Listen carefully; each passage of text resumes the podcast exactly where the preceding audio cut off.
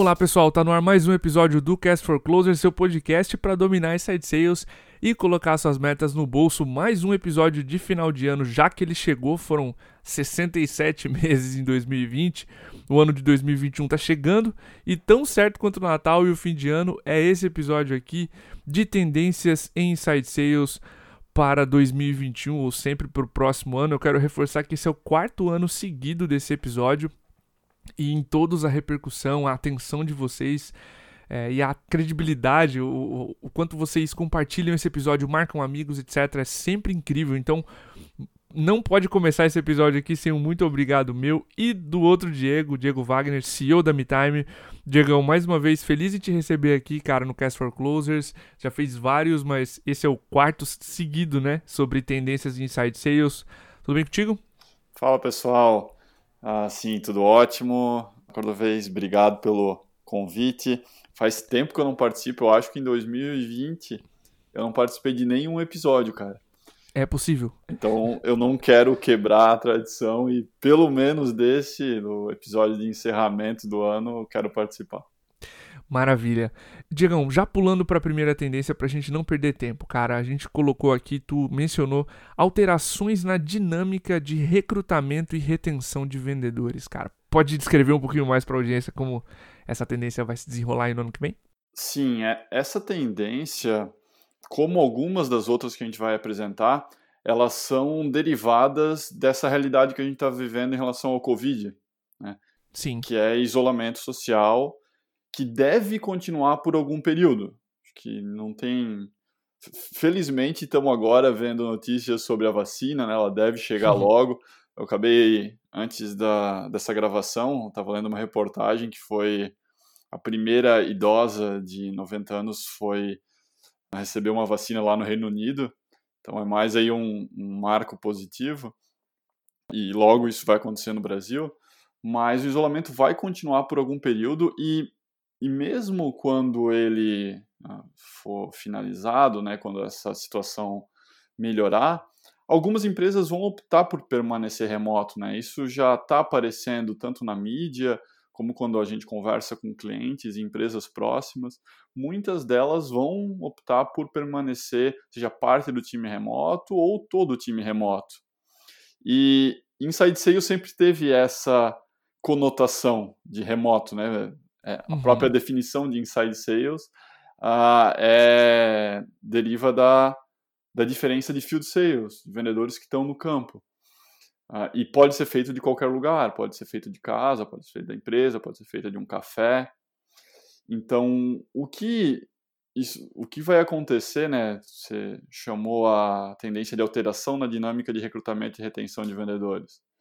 Primeiro, em recrutamento, se as empresas vão optar por trabalhar remoto por mais tempo ou indefinidamente, elas vão poder recrutar de quaisquer lugares. E isso dá a possibilidade delas revisarem a estrutura de custo comercial.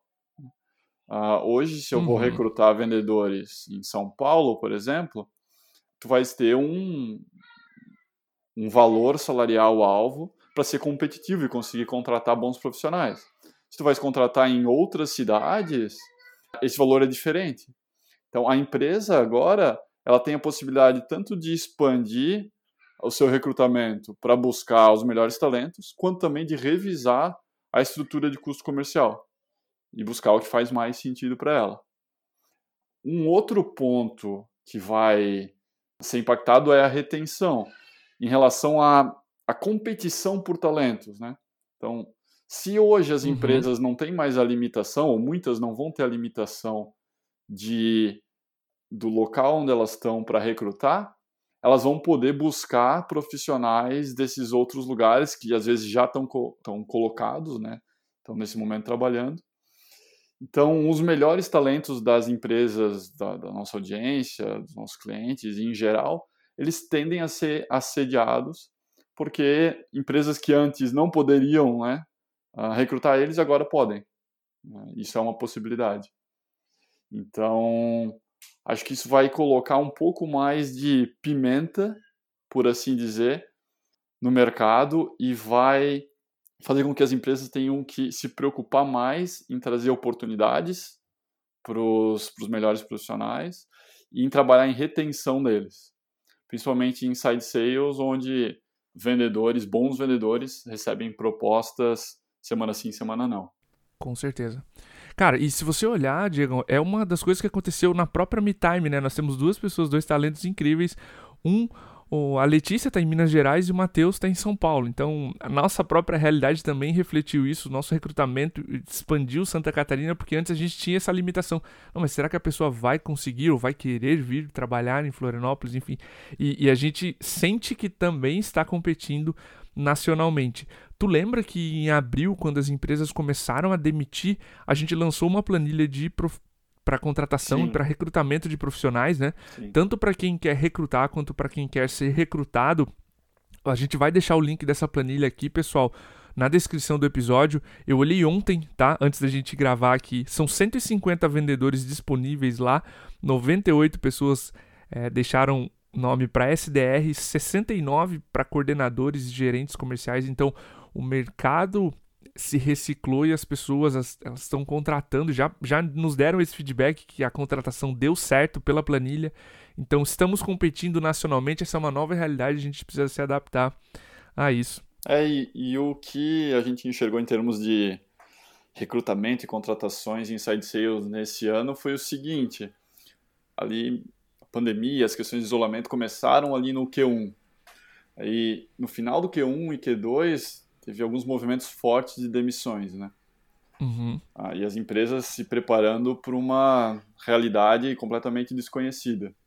Aí, no Q3, as coisas normalizaram, né? os cortes foram, necessários foram feitos, e as empresas chegaram numa situação mais estável em relação a, ao tamanho da operação comercial.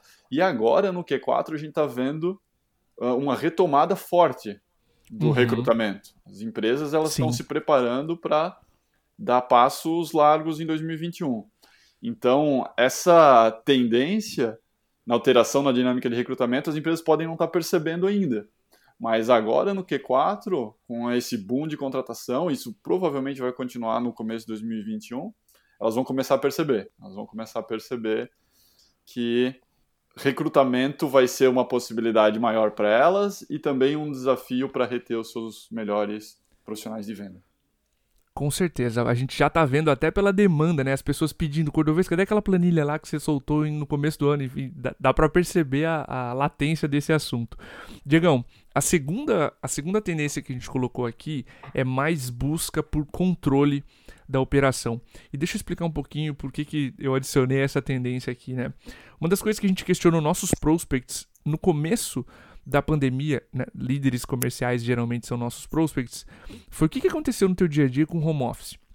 E muitos deles falaram, cara, a gente está em casa, a gente tem mais tempo para rever a operação, pensar nas métricas, me comparar com outras operações e o gestor sente que está com mais tempo para analisar a sua operação. Isso é ótimo, isso é um dos lados positivos da pandemia. Só que todo líder comercial quer sentir que está no controle né, da sua operação, que está no volante da sua operação. E se eu estou longe fisicamente dos meus vendedores, a tendência natural é querer aumentar o controle.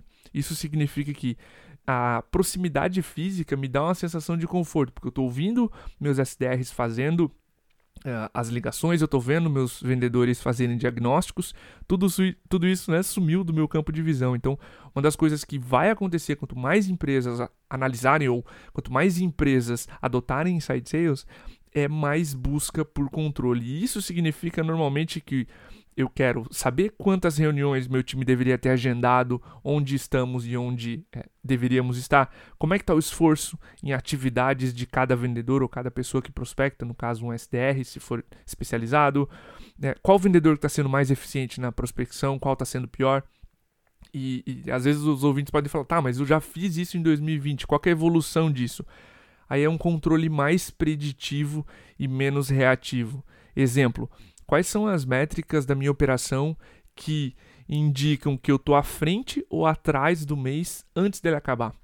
Então, a sensação que a gente tem, que é uma tendência que as pessoas já começaram a verbalizar para a gente é: estou longe dos meus vendedores, quero ter controle total da operação. Isso se traduz em métricas, normalmente em tecnologia, mas em métricas, porque a gente não está vendo a operação acontecer na nossa frente no dia a dia. Tu concorda? Tu vê assim, Digão?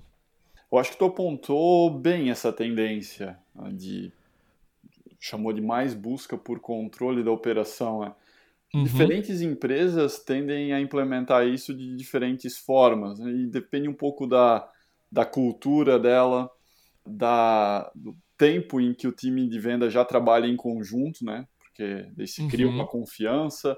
Então, se é, um, se é um time que já trabalha junto há alguns anos, já existe uma confiança criada e o gestor já sabe um pouco o que esperar de cada, cada profissional de venda. Se é um time novo e júnior, essa tendência é ainda mais forte, né? Porque Sim. eu ainda não conheço aquele profissional e essa busca por controle tende a acontecer. Então, como a gente apontou na primeira tendência aqui, as empresas estão estão recrutando, né? Elas estão crescendo seus times comerciais. Esses times comerciais vão ser novos, então elas vão buscar um pouquinho mais de controle na operação, sim. E foi interessante que tu falou de controle mais preditivo e menos reativo. Isso tem a ver com, com acompanhar lead indicators. Né? A gente fala de vez em quando disso dentro da MeTime e já apontamos aqui no podcast, mas é sempre estar tá olhando não só para indicadores de resultado, lag indicators, que seja clientes fechados, receita adquirida, mas para indicadores que uh, mostram se estamos no caminho de atingir o resultado. Uhum, então, perfeito. atividades realizadas, um, tempo de resposta, número de ligações conectadas. Então, mais controle, eu digo que é mais controle nesse tipo de métrica, em lead indicators, e não, e não necessariamente em indicadores de resultado final. Perfeito. Até porque o lagging você só consegue saber quando o mês terminou. E esse normalmente é um, indica é um indicador, ele é bom para você ter um resumo do que aconteceu, mas tu precisa esperar o mês acabar para coletá-los. Os lead indicators, você pode, claro, ter uma previsão de como o mês vai ser, como eles estão agora, e atuar imediatamente, né? Não, tu não reage a ele depois que o mês acabou. Diegão, é, eu olhei o, os episódios dos anos anteriores e no do ano passado a gente disse uma tendência que era que inside sales ia fundir com field sales. As operações iriam é, ficar mais. Nessa, iria, nessa... iria confundir mais com sales. Tu lembra disso? Eu, eu cara, eu, eu não me recordo exatamente de somente como a gente descreveu essa tendência, mas nessa a gente errou. Errou feio.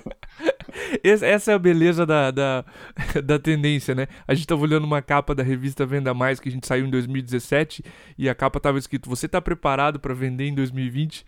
Eu acho que ninguém tava preparado para vender em 2020, né? Parece que o pessoal da Venda Mais, Raul, um abraço se você estiver ouvindo esse episódio, acertou em cheio na capa uh, três anos atrás. E sim, a gente estava vendo, né, antes da pandemia, uma mescla muito do trabalho de field sales, de venda de campo já era feito em inside sales, mas com a pandemia veio a necessidade de se fazer inside sales. E tu chamou a terceira tendência agora de mais inside sales em todos os âmbitos. Explica um pouquinho para nós o que, que é essa tendência, como tu tá imaginando ela para o ano que vem. Sim, é, essa tendência é uma ótima notícia para todo mundo que está ouvindo esse episódio se vocês acompanham o Cast for Closers, é porque em, de alguma forma tem interesse em inside sales. E o que está acontecendo, e o que aconteceu em 2020, foi um boom de interesse nessa estratégia comercial e por necessidade. Então, antes, empresas que uh, tinham outras formas de estrutura comercial, principalmente field sales, às vezes não estavam preocupadas em fazer inside sales, elas já tinham uma estrutura que funcionava, era assim há muito tempo, e isso não era uma prioridade agora. E de repente, de uma forma totalmente abrupta, isso virou uma prioridade. Então, isso virou algo Sim. do interesse.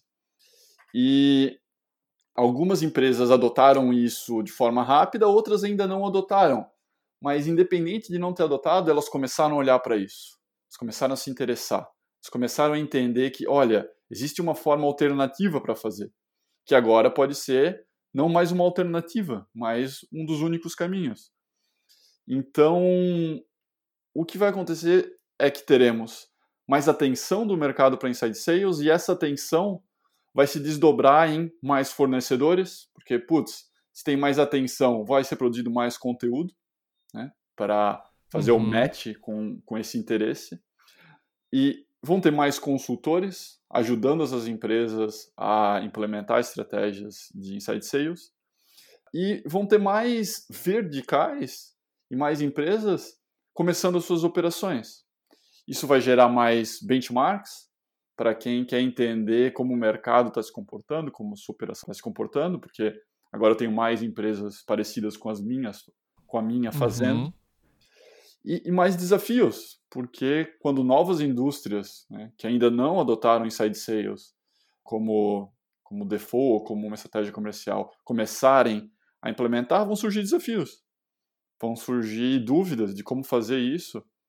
E isso vai alimentar todo o mercado. Se vão existir desafios, vão existir dúvidas que vão ser respondidas com conteúdo e por consultores. Então, vai, vai ser um, uma retroalimentação desse mercado e vai fazer ele crescer muito em 2021. O que é positivo, acho, para toda a comunidade e para todo mundo que trabalha com isso. Né? Vão existir mais oportunidades para os vendedores, para os gerentes, para as empresas que desenvolvem tecnologia, para os consultores. Então, acho que é um ano de uma tendência que vai existir mais inside sales, isso vai gerar mais oportunidade.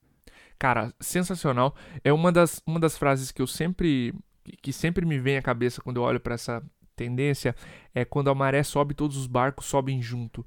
E quando a gente está em palestra, em palco, etc., uma das coisas que mais me questionam, Diego, é: mas isso funciona para o meu negócio? Funciona para o meu tipo de empresa? E isso é ótimo. Essa tendência de mais empresas fazendo vai fazer com que a informação seja muito mais compartilhada e difusa, ou seja, você vai ter cada vez mais métricas, processos, boas práticas customizadas e né, tailorizadas para o teu tipo de empresa, para o teu tipo de vertical, de proposta de valor, de ticket médio, já que a gente está falando de inside sales, tem tickets médios mais característicos e isso é ótimo. Tem um reflexo, Diegão, nessa, no crescimento de, da adoção de inside sales em todos os âmbitos, que é a quarta tendência que tu chamou de escala contínua da terceirização da prospecção como é que a terceirização da prospecção vai evoluir e ser uma tendência ano que vem, cara, com base no que a gente está observando aí. É, isso a gente apontou no passado, né? Eu não sei se foi no, no episódio de 2019 ou de 2018, lembra? É, de 2018. 2018, então já faz dois anos. E, bom, em 2000, 2018 a gente viu algumas empresas que estavam terceirizando a prospecção em vendas complexas nascerem. É, já existiam algumas, mas, putz, nascendo outras aqui. E uhum. nos últimos dois anos, a gente percebeu que esse número, essa escala desse perfil de empresa e fornecedor cresceu mais rápido do que a nossa expectativa. Tanto as empresas que existiam cresceram com velocidade, contrataram muita gente, quanto novas empresas oferecendo esse mesmo tipo de serviço cresceram muito. E quando a gente se pergunta, putz, por que, que isso está acontecendo? Até parece, de certa forma, fácil entender. É porque tiram algo que é muito trabalhoso da mão de empresas que estão pensando em fazer prospecção remota. Né? Ah, montar uma operação de side sales não é simples. É complexo, envolve muita coisa. Né? Tem que pensar no perfil de lead, a origem do lead, contratar vendedores SDRs, pensar num processo de prospecção, colocar um stack na mão desses, dessas pessoas, metrificar tudo e fazer aí um, um, um PDCA contínuo à medida que tem os primeiros resultados. Então, tudo isso dá muito trabalho né? e é complexo. Então, essas empresas elas surgem como uma alternativa, um caminho, um possível caminho que tira muito dessas dúvidas e desse trabalho da mão das empresas. Então, acho que essa é a, a grande razão pela qual a gente vê mais e mais empresas surgindo com esse tipo de serviço. Tá? E uhum. uma coisa na qual a gente acredita é que empresas de médio e grande porte vão utilizar essa tendência para diversificar a sua operação comercial. É uma coisa que empresas gigantes já fazem há muito tempo e e empresas de médio e grande porte não, não fazem tanto, tá? Que é né, diversificar, quem sabe seja a melhor palavra, mas é, é não fazer um ou outro, mas sim um e outro. A gente conversa com muitas sim. empresas que pensam, cara, eu estou pensando em contratar alguns SDRs ou terceirizar.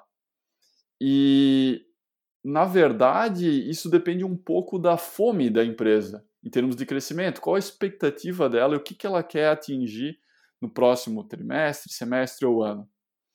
E daí ela começa a considerar não só uma possibilidade, mas diversificar os seus investimentos. Então, o que Sim. a gente está enxergando é as empresas olhando para, olha, vou começar inside sales aqui numa célula interna na minha operação e também vou buscar aprender contratando uma empresa que terceiriza isso para ver como as duas máquinas se comportam em paralelo ou para atingir um resultado superior ao que a gente atingiu em 2020. E eu acho que isso vai ser uma tendência muito forte para empresas de, de médio e grande porte no próximo ano. Cara, tu tá comigo na operação, tu sabe a minha opinião. No começo eu tinha uma visão mais preconceituosa de terceirização de prospecção, porque eu não enxergava um benefício imediato para me time, especialmente o meu receio de qualidade, né? A gente sempre foi muito chato aqui com o processo, com o perfil do vendedor, enfim. Eu, eu tenho uma pergunta de follow-up para ti. O que, que tu, como CEO da MeTime, avaliaria para decidir, até para as empresas que estão ouvindo a gente, se faz sentido a gente implementar uma terceirização de prospecção ou não? O que, que tu acha que uma empresa ou a MeTime tem que avaliar para decidir isso? Olha, tu, tu comentou de, de qualidade, né, Diegão? Uhum. Sempre vai existir um trade-off em qualquer, não só em vendas, mas em qualquer coisa que tu opte por terceirizar. Sim. Em relação a não necessariamente a qualidade, mas o controle da qualidade. Então, quando tens uma operação interna, tu tens muito mais controle sobre a pessoa que está executando, sobre o processo que é executado e por aí vai. Quando tu terceiriza, tu abre mão de parte desse controle e ele vai para a mão desse teu fornecedor que pode prestar um ótimo serviço de muita qualidade uhum. ou pode não prestar.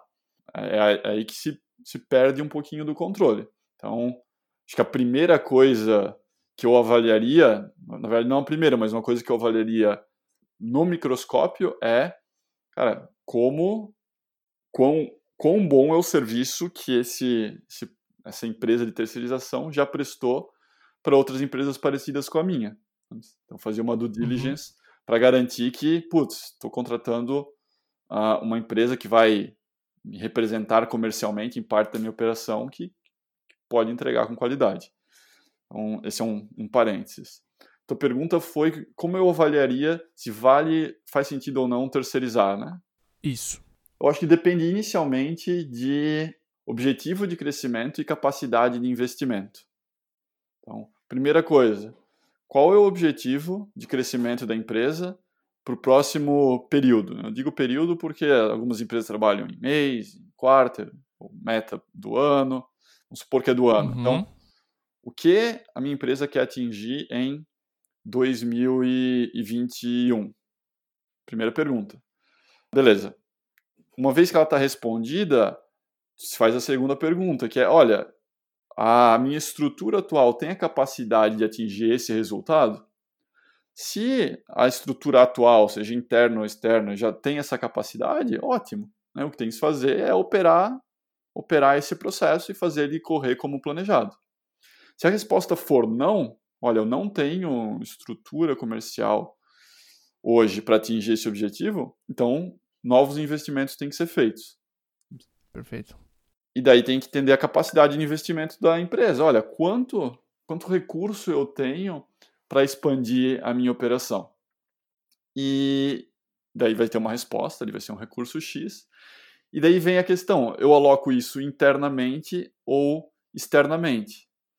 E daí vai depender de uma série de fatores. Então, internamente, eu tenho um, um gestor, uma liderança com a capacidade de implementar esse plano de crescimento, com o conhecimento necessário para fazer as mudanças e fazer com que a empresa atinja esse resultado que ela quer? Se a resposta for sim, putz, legal, eu já tenho essa pessoa aqui e o recurso na mão dela tende a nos levar para o resultado necessário. Perfeito. Agora vamos supor que a resposta seja não. a, a minha liderança comercial ou não tem uma não tem experiência em, prospecção por inside sales, ou ela, ela pode estar atingindo um, um teto dentro do qual ela consegue entregar e é uma dúvida se ela vai conseguir ultrapassar esse teto atual e vai conseguir crescer para negar esse, esse resultado que a empresa deseja. Então começa a fazer sentido às vezes procurar um, um fornecedor externo que possa balancear isso. Uhum, Olha, eu tenho, tenho, eu tenho essa estrutura que já me entrega X, agora que eu quero 2X, uma possibilidade é buscar auxílio externo. Não é a única, né? Eu posso contratar Sim. novas pessoas, pessoas mais experientes, eu posso diversificar os meus próprios canais de venda, buscando outros formatos, mas às vezes terceirizar uma parcela do teu objetivo comercial com uma empresa que já tem experiência pode ser algo interessante. E também em critério de benchmark, né? Se tu tens as duas operações, uma de prospecção interna e uma terceirizada, pode ser interessante comparar os resultados de ambas para entender como, como principalmente os aprendizados da operação terceirizada podem ajudar a fazer melhorias na operação interna. Perfeito. Ficou absurdamente claro. acho que tem muitos fatores que as empresas têm que pesar para fazer ou não uma terceirização e, e, de novo, assim como lá no começo, quando a gente começou a especializar, especializar ou não a prospecção e foi uma, um boom, né? As empresas olhavam para isso com muito, é, com muito afinco. Eu acho que vale a pena a gente analisar com calma, são muitos fatores, né? E, e, decidir ou não por uma terceirização de prospecção, mas com certeza essa é uma tendência para o ano que vem. Diegão, o tema muito dito em 2020 que a gente vai ter que se acostumar e vai ter que se adaptar a ele. A gente está trazendo como a quinta e última tendência LGPD, especialmente no impacto no tratamento de informações e geração de leads. Cara, comenta um pouquinho de, do, sobre LGPD, como é que você acha que a gente vai ser impactado em vendas por essa frente? A gente deixou como última tendência, porque a gente colocasse antes, acho que o pessoal ia estar um pouco já saturado de tanto que ouviu Exatamente. essa sigla.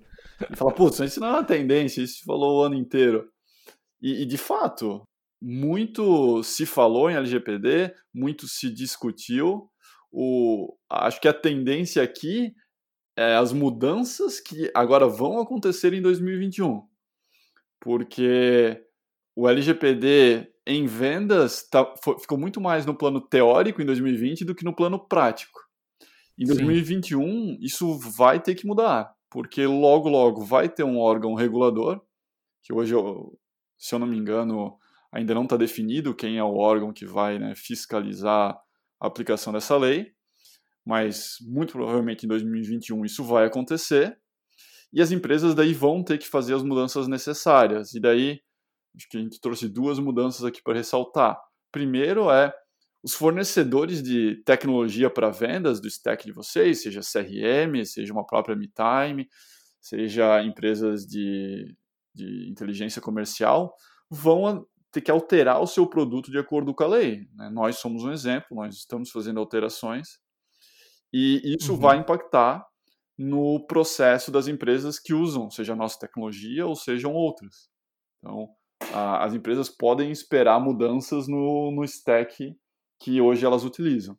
E segundo as próprias empresas, elas podem e devem esperar mudanças no, no seu processo e discurso comercial para estarem adequadas à lei.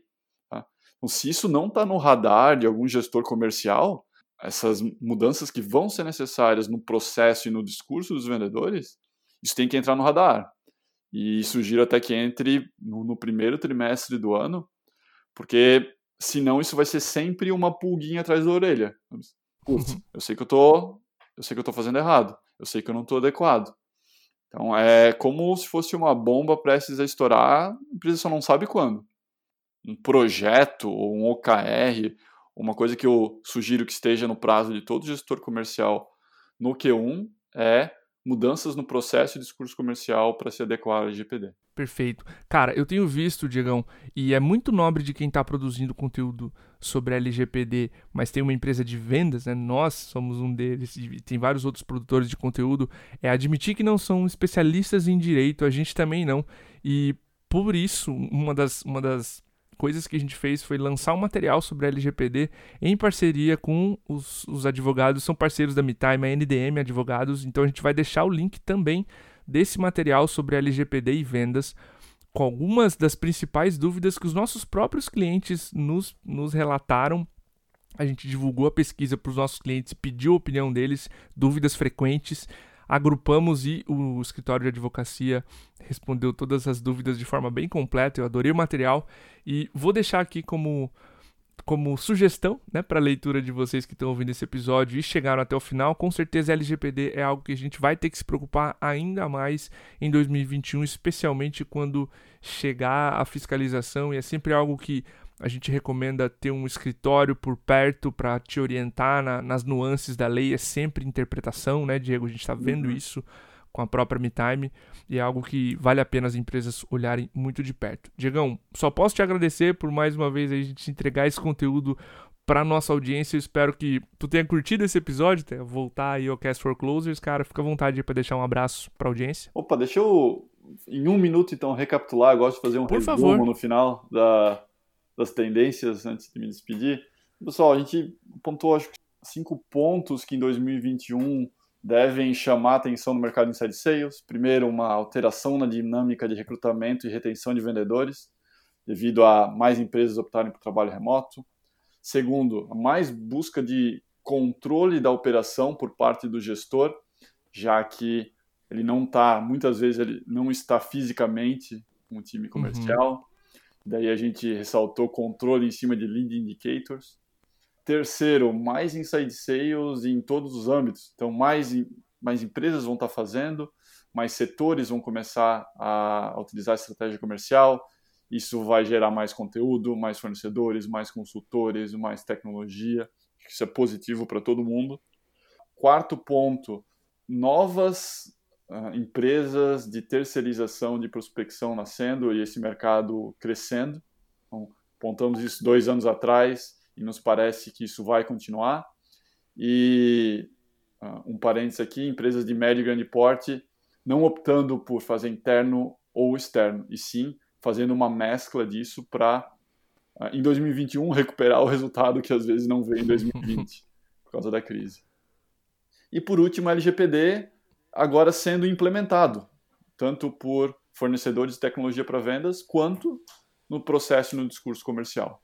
Eu acho que essas são cinco, cinco tendências nas quais a gente aposta as nossas fichas na MeTime. E eu espero que quem nos ouviu, quem curtiu isso, tenha conseguido retirar algum, alguns insights que possam ajudar elas nesse planejamento comercial para o próximo ano. Acho que é isso que a gente deseja. Um, desejamos, claro, um, boas festas, né? um, um ótimo Natal, Exatamente.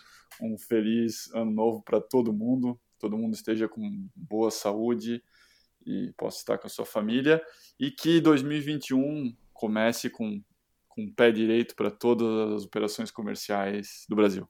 Perfeito, cara. Uma ótima mensagem de, de final de ano também, que esse é um episódio que encerra a temporada 2020 do Cast for Closer, nosso quarto ano de gravação. A gente abre o quinto ano de gravação no ano que vem, em 2021, então isso é algo incrível.